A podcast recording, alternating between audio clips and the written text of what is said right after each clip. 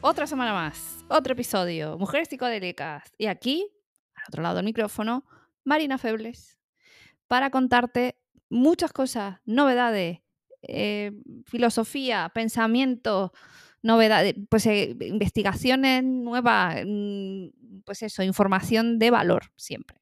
Siempre, siempre, siempre de mucho valor. Bueno, que al final siempre me lío al principio.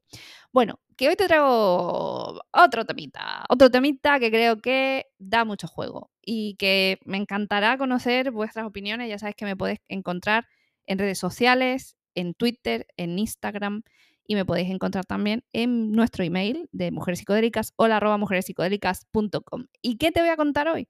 Pues mira, eh, las mejores ciudades para tener un viaje psicodélico. Pero bueno, que esto es la lista de un medio eh, sobre psicodelia. Y yo te voy a contar de esta, de esta lista, ¿vale? Pero yo te, luego te voy a contar las mías. Bueno, aquí cuentan ellos que en, Georgia, en el estado de Georgia, en Estados Unidos, en, las, en Savannah, es un sitio que parece ser que es bastante chulo para una mm, dosis moderada y un paseíto así tranquilito, ¿vale? Nada de ponerse loco ahí, que bueno, que si tú quieres te pones loco, pero todo muy bien, ¿vale? Luego, eh, también comentan eh, Manuel, el, Manuel Antonio en Costa Rica. Yo he estado allí y la verdad que es un sitio espectacular y si te puedes estar dentro del parque. Lo que pasa que hay, hay animales sueltos, obviamente, porque es una reserva y está abierto a que los, hay monos y hay, en fin, hay de todo. Entonces, eh, no sé yo hasta qué punto eso tiene buen, buen fin. No, no sé, la verdad. no te sé decir. Con las experiencias que yo tengo, no sé, la verdad. Pero bueno, igualmente estás en medio de la naturaleza, en un sitio idílico, y ¿por qué no? ¿Por qué no? Luego también hablan de Copenhague, en Dinamarca, que también he estado, y la verdad que si vas así rollo primavera, veranito, ojo, ¿eh? Ojo, que tiene, tiene eso aquel, y si ya te vas por Cristiania, a volar. O sea, a volar. Porque bueno, es la, es la capital hippie, es, un estado en sí misma y digamos que siempre han defendido el uso del cannabis y de los psicodélicos y como nació en la época que nació y se han hecho fuertes ahí y es un sitio que te recomiendo encarecidamente que visites. Si vas a Copenhague, visita Cristiania y cuidadito con los móviles y cuidadito con, digo porque ellos son muy, muy celosos de, de sus cosas, ¿no? Y no puedes sacar fotos, por ejemplo, de la marihuana que venden y todo ese tipo de cosas. O sea que cuidado, pero de verdad que es un sitio espectacular y Copenhague ya de por sí me parece un sitio que parece de cuento. Así que, ¿por qué no? Un buen viajito psicodélico ahí. Luego estamos hablando en México. En México, yo personalmente, ellos hablan de, de Ciudad de México y yo no he estado en Ciudad de México, la verdad no te puedo decir, pero sí que sé por lo que he leído y escuchado que es un sitio donde podrías visitar porque es precioso además, es Oaxaca o Oaxaca, como se diga, que perdonadme amigos mexicanos que lo digo fatal, Oaxaca si no lo digo mal, eh, es un sitio de verdad que es el epicentro de la micología, o sea, el tema es el sitio, digamos, la capital de los honguitos y del honguito psilocibe. Por favor, que, que es como un peregrinaje, hay que ir allí y, bueno, intentar con el respeto, el respeto a las personas que viven allí, el respeto a eh, pues la tradición, visitarlo me parece un sitio espectacular para ir. Luego también hablan de, Cape Town en, en, Sudáfrica. De hecho, conozco una persona con la, que tengo una buena relación que vive allí. Y, y, bueno, claro, estamos hablando de playas desiertas, de un montón de naturaleza. Hay sitios, por ejemplo, eh, con pingüinos. ¿Sabes? Y tomar una dosis pequeñita y, no sé, ¿sabes? Disfrutar de esa naturaleza, eh, pues, es que me, parece, me parecería, la verdad, un, planazo, la verdad. Eh, luego habla también de Colorado, en Denver. Bueno, yo he estado en Denver, pero no sé mm, yo hasta qué punto creo que una ciudad a ese nivel puede ser como algo, eh, no sé, mm, divertido o, no sé, sensible, ¿no? En, un, viaje psicodélico, ¿no? Ahora mismo, además, en Colorado es de los pocos sitios de Estados Unidos em, donde casi, casi, casi es legal. O sea, creo, si no me equivoco, no me quiero meter en temas legales, pero creo que sí, que ahora mismo eh, Colorado es uno de los, mm, estados de Estados Unidos donde el consumo de psicodélicos, la venta y el cannabis también son legales. También habla de Campoten en, en Camboya, tampoco he tenido el gusto de estar, ¿vale? Pero parece ser que también es cierto que hay como un movimiento de turismo de drogarse allí. Y bueno, que parece ser que las playas de Camboya y demás, parece ser que es un sitio espectacular para tener una experiencia psicodélica. Y, bueno, ¿por qué no? No sé, no, no he estado, pero un, un viaje en barca o alguna isla así como súper guay, ¿por qué no? Otro destino en el que sí he estado y en este yo mm, no me importaría probar, eh, cuando estuve no hice ninguna experiencia de este tipo, pero lo haría feliz, es Edimburgo, en Escocia, y me parece un destinazo, porque si ya me flipo sin ningún tipo de sustancia, no me quiero imaginar, de verdad, el, el, hecho de ir con, con, la conciencia elevada y a tope. No sé, em, es una ciudad muy mágica, muy especial, que recomiendo encarecidamente, si no es con drogas, por lo menos sin drogas, sin sustancia, pero vete a verla porque de verdad tiene una, es que no sé, no, no lo puedo explicar, tiene una vibra, una cosa muy peculiar, una energía muy peculiar llena de historia, llena de misterio, no sé. Eh, a mí me dio esa vibra en ese momento, a lo mejor ahora voy y me parece eso, pues no sé, aburrido y todo, pero bueno. ¿Qué sitios también muy conocidos? Ámsterdam, por supuesto, eh, Berlín, por supuesto también. Dos capitales, además, con una amplia tradición de em, consumo de sustancias y sobre todo en Ámsterdam, desde que, pues eso, se legalizaron, pues sus parques están mm, bastante llenos de gente tripeada. O sea, que no he estado después de, yo estuve hace muchísimos años, pero no he vuelto así como ya de adulta y de con todos los kilómetros que llevo viajado. Y la verdad que tengo ganas de volver y ver qué, qué, qué pasa, qué, qué, qué tal. O sea, ir con esa filosofía un poco de, de, de ahora de lo que sé y de experimentar, ¿no? Un poco creo que, que tiene mucho sentido. Y luego, obviamente, todos aquellos lugares donde tú te sientas cómodo, que los conozcas, que haya un contacto con la naturaleza, eh, directo, ¿no? De alguna forma, siempre dentro de la seguridad, porque bueno, al final perdemos un poco de capacidad motora y podemos pues, dar un traspié, rompernos un tobillo, esas cosas. Em, por ejemplo, un sitio donde estuve recientemente que no me hubiese importado tomar algo, pero se me fue, un poco al traste el plan, Asturias en España me parece un sitio mágico, de verdad mágico, para hacer un viaje psicodélico.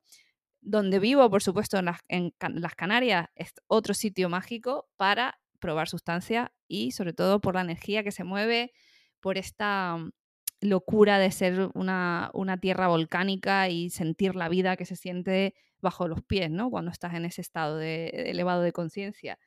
Y, bueno, eh, ¿qué otros países? Por ejemplo, me encantaría una experiencia en Colombia, en un sitio seguro, obviamente, en una selva, esas colombianas, porque si yo ya tuve esas sensaciones cuando estuve, no quiero ni, no quiero ni imaginar cuando le, pones y le busteas ahí con, un poquito de hongos, con un poquito de LSD. LSD no, porque es que dura mucho.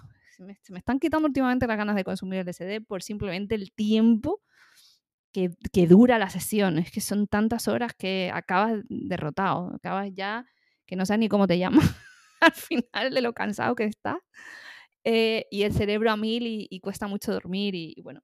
Entonces, hay que pensar además que si vas a hacer algo de esto, hay que andar con mucho cuidado, tener cosas programadas y previstas, porque, eh, mm, por ejemplo, pues tener muy claro dónde está el hotel, si vas a un hotel, eh, estar acompañado, obviamente, si vas solo, pues mucho cuidado, dónde te metes. Em, eh, el hecho de pues, que no se te pase el tiempo volando, pues no comas, no te hidrates y estés en un exterior, pues eso, en una ciudad y a lo mejor te sientas pues que a veces te puedes sentir saturado de, ruido, de sensaciones, la gente además, eso es una cosa que aprendí hace muy poquito porque todas mis experiencias, honestamente, con el corazón en la mano, salvo alguna muy puntual, eh, ha sido siempre en mi casa o en un entorno de seguridad, ¿no? Entonces no tenía yo que enfrentarme al mundo estando en ese estado y aprendí recientemente que no, mm, no es buena idea hacerlo en un, para mí, hablo de mí, ojo, no es buena idea hacerlo en un e, entorno público, ¿no? Donde hay más gente, porque además me entró la paranoia y pensaba que todo el mundo me estaba mirando y que todo el mundo sabía que estaba colocada, etc. Y no me, no, me hizo mucha gracia, la verdad, la experiencia no, no la llevé muy bien, no la disfruté como podría haberla disfrutado, aunque sí es cierto que la, eh, la compañía fue gratísima, me reí mucho, pero a, pesar de eso, en, el fondo de mi cabeza estaba todo el rato esa, esa necesidad de, eh, de, estar mirando a mi alrededor y de controlarme y de pensar que no sabía ni cómo ponía las manos. Era muy, era muy raro. No, no estoy yo hecha para, para este tipo de experiencias en entornos públicos. Entonces, bueno, el que tenga esa fortaleza mental o esa capacidad de, pues, sobreponerse pues, a, su entorno y a vivirlo en, sí mismo con seguridad, pues por supuesto me parece que hacer estas experiencias en un entorno eh, como una de estas ciudades que he nombrado o estos entornos, ¿no? Me parece que son, mm, eh, me parece, ojalá yo pudiera, ya te digo, ojalá no me, no me llevaran por el mal camino esas sensaciones, ¿no? Pero bueno, son retos, son cosas que se aprenden y creo que al final, eh, cuando esto comience a moverse y que cada vez haya un movimiento de, legalización alrededor del mundo y veamos claramente que esto al final pues, se decriminaliza, empezando por ahí, que, si tú los consumes nadie te meta en la cárcel por ello, ¿sabes? Em, en el momento que eso pase, lo sé con seguridad porque ya está pasando, que hay un turismo psicodélico, hay gente que, que se mueve por el mundo con la intención de, de, pues eso, de tripear.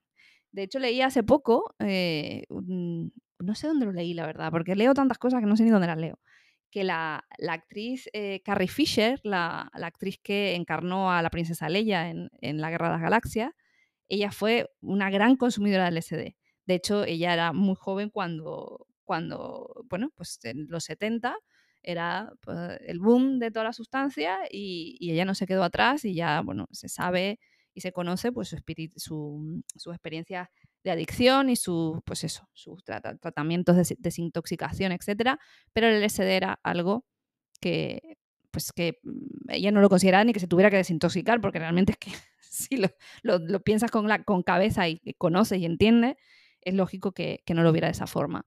Entonces, ella comentaba que durante pues, toda su vida eh, se dedicó a viajar por el mundo, a, probar, a tomar LSD en diferentes parajes y a disfrutar, ¿no? Y que, y bueno, que, que, se fue a un sitio muy remoto, en una isla, con unos amigos y tal, y que, bueno, un sitio donde pues nadie la conocía y, bueno, una isla súper remota.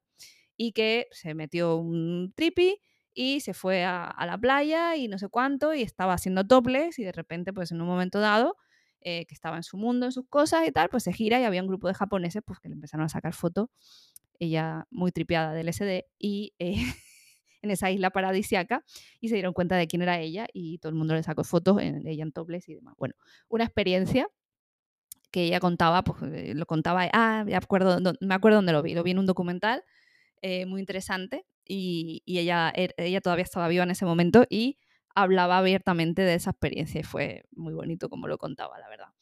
Eh, así que, bueno, em, ya sabemos que entonces no hemos inventado la pólvora, honestamente, no hemos inventado la pólvora. Ya hay una generación y atrás que, ya esto era el pan de cada día, tomar el SD y, compartir y vivir y viajar y disfrutar. Em, eso ya era algo que, que, ya pasaba y que sigue pasando y que hay mucha gente muy fan del LSD y de otras sustancias y de viajar por el mundo con mucho cuidado. Ojo, porque si te las llevas de tu casa y te vas por ahí a la otra esquina del mundo, cuidado cuidado con las normas y las leyes en los países que visita, porque eh, hay cosas que, hay países donde depende de donde te muevas, te puedes ver en la cárcel por mm, ni medio gramo de marihuana, ni, una tableta de LSD, ni, una pastilla de, MDMA. Que es difícil de, encontrarlo, por supuesto que es difícil, porque es una cosa que se puede disimular muy bien, no te estoy incitando a hacerlo, ojo, te estoy diciendo que cuidadísimo, cuidadísimo, que si lo decides hacer, infórmate muy bien de eh, las penas por posesión, eh, por consumo eh, en los países que visitas, si vas a hacerlo. Mi único consejo es ese, que si lo vas a hacer, infórmate bien, por si la cosa se desmadra y acaba en la cárcel, que no sería ni la primera ni la última vez que pasa. Que ya hemos visto casos gravísimos, como el de esta jugadora de baloncesto en Rusia, que eh, la cogieron con, medio gramo de, marihuana rica en CBD y un bote de CBD, de aceite de CBD, y estaba, estuvo en la cárcel durante un montón de tiempo en Rusia y fue a competir allí. O sea, eh, que, que, no creas que es que esto tiene que ser una dictadura en plena, en, en la profundo de África. No, no, para nada. simplemente en cualquier país, más cerca que lejos, te puedes ver en un problema. Entonces, cuidado con viajar con sustancias, se puede, claro que se puede, porque la gente lo hace continuamente, pero hay que tener mucho, mucho, mucho, mucho cuidado. Y aquí vuelvo a repetirte que cómo me gustaría que si te gustan estos episodios, si te gusta el contenido que comparto aquí, el trabajo que hay detrás de mujeres psicodélicas, que tú ves que aquí me siento yo aquí a hablar y, ya está, ¿no? Hay un trabajo de investigación, de lectura, de aprendizaje y de intentar ser lo más fiel posible a la información. Y hay gente que seguramente que sabe muchísimo más que yo, porque por supuesto la hay y hay infinita más que, que, que, que, que saben muchísimo más que yo. Entonces, esa gente a veces se tirará la mano a la cabeza diciendo, pero esta chica, ¿qué dice? Bueno, hago lo que puedo con la información que, tengo y encantado, encantada de verdad de recibiros para hablar de ciertos temas que a lo mejor yo haya dado una información no completamente veraz, ¿vale?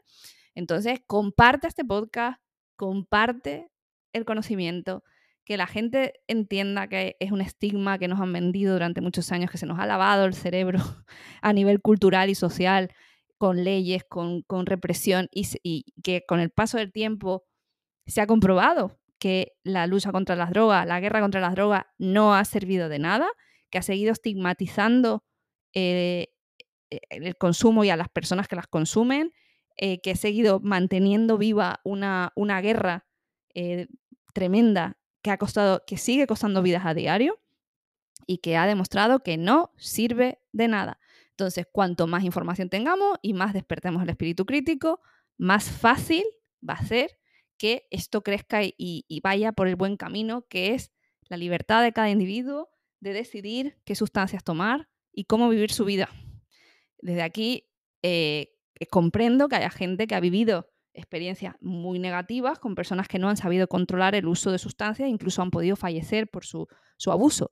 Pero estoy hablando de un abuso, de, un de, un, de un consumo informado, un consumo responsable y eh, que se aleja mucho de un abuso o de una drogodependencia, ¿vale? Entonces, desde aquí, animarte a que compartas, a que me escribas, me cuentes qué ciudades te encantaría o que ya has estado y que ha sido una experiencia mágica eh, vivirlo allí. Por favor, cuéntame. Te puedes unir al grupo de mujeres psicodélicas, que es un grupo de Telegram, donde es una comunidad, una familia maravillosa y ahí me puedes contar también. Puedes contarme por redes sociales, en, Instagram y en, Twitter. Me puedes contar por email en el Y recuerda que al final de cada episodio hay un disclaimer legal que es muy, muy, muy importante que escuches. Porque aquí todo se hace ok con la ley. ok con la ley. Nunca en contra, ¿vale? Así que te emplazo a que escuches el siguiente episodio y que siempre estamos aquí, de verdad, en amor, espíritu intención para seguir contando y divulgando sobre el maravilloso mundo de las sustancias psicodélicas. Y nos escuchamos en el siguiente episodio. Disfruta, besos. Las creadoras de mujeres psicodélicas no fomentan el consumo de drogas recreativas ilegales y recomiendan a los oyentes que consulten la legislación de su país para conocer la situación legal de estas sustancias y las posibles sanciones por su posesión, uso o suministro. En ningún caso, las creadoras de mujeres psicodélicas serán responsables de cualquier daño derivado de la información de este podcast. La inclusión de información de sitios web externos no debe entenderse como un respaldo de las autoras del podcast a dichos sitios o a sus propietarios. Y sin más, nos despedimos con un abrazo psicodélico.